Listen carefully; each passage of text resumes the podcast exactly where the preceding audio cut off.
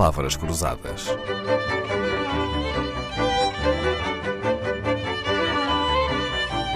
Porque quase tudo é uma questão de semântica. Mafalda Johansson, imagine que eu preciso de apresentar uma proposta a uma pessoa numa empresa com quem quero fazer um contrato. Eu já telefonei, já enviei um mail e não há maneira da pessoa me responder. Devo insistir ou desistir? Eu diria, se, se, um, se um vendedor da minha equipa me disser, já liguei uma vez e mandei um mail, eu diria, pronto, ainda falta ainda faltam 15 interações. Sim, Portanto, tanto quais? Exatamente. O que é que se pode fazer um, mais? Voltar a telefonar ou voltar a mandar um mail? Também, também. Uh, eu, eu costumo dizer que à volta de 14 interações, por acaso eu no outro dia estive a ver e nós fazemos à volta de 18, é mais ou menos um bom número.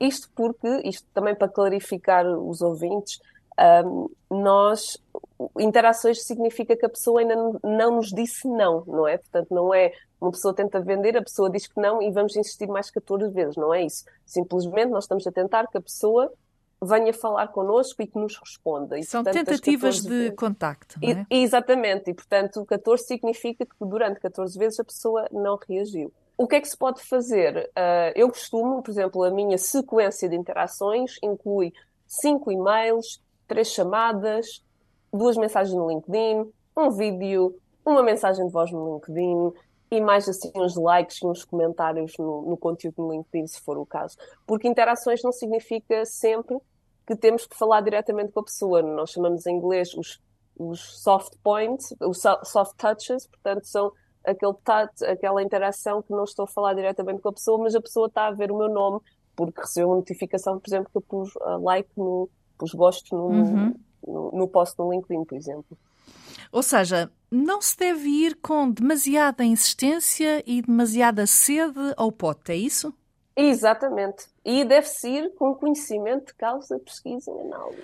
Muito bem. Então, mas isso significa também que há insistências bem feitas e insistências mal feitas? Absolutamente, absolutamente. E a insistência mal feita é aquela que a pessoa sente que está a ser impingida, cá está. Que está a ser perseguida, não é? Exatamente, exatamente. Bom, ao fim desses 14 contactos, dessas tentativas, as suaves e as menos suaves, as mais diretas, menos diretas, aquelas insinuações, ah, e se não tivermos resposta, então aí desistimos? Aí desistimos por uns meses. Eh, normalmente, três meses depois, se acharmos que o contacto é bom, e que realmente ainda é relevante e que pode-se precisar do nosso produto, três meses depois, quando eles já não estiverem fartos de nós, voltamos à carga. Uhum. A Mafalda consegue hum, desenhar uma linha entre o que é ser persistente e o que é, e o que é estar a perseguir uh, o nosso alvo, o que é ser persistente e o que é ser uh, intrusivo? Eu diria que essa é a pergunta para um milhão de dólares, mas uh, é difícil pôr uma linha, mas eu diria que a linha está entre estou a falar com uma pessoa que possa beneficiar do meu produto, fiz esse trabalho de casa, estou a falar de algo que é importante para a pessoa, uh, não para mim, para a pessoa, estou a usar de uma maneira uh, simples, com algum sentido de humor. Uh, portanto, eu acho que o que separa é realmente se estamos a falar com a pessoa correta e da maneira correta. Uhum. Falou agora numa coisa muito interessante: o humor. A criatividade faz falta para ter sucesso faz. nessa? Sim? Faz, faz. E, eh, tanto que eu até dou de formação em criatividade por causa disso. Uh, eu, por exemplo, uma coisa que funciona muito bem é enviar memes. Eu tenho uma, um website em que eu posso escrever os meus próprios memes da internet e isso converte muito bem porque o sentido do humor converte em qualquer área. É verdade. É verdade, o humor é um segredo que pode ser muito bem usado.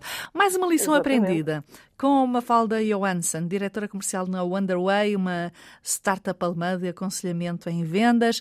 Mafalda gera os departamentos de desenvolvimento de negócio, relacionamento com o cliente e de marketing.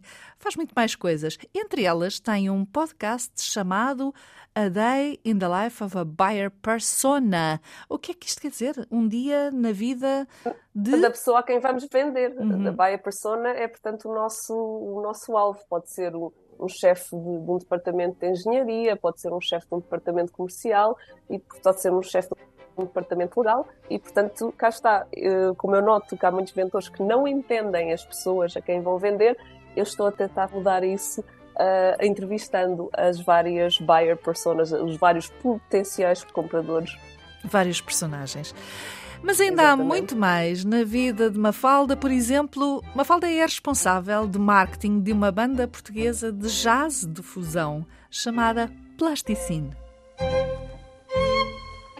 Palavras Cruzadas, um programa de Dalila Carvalho.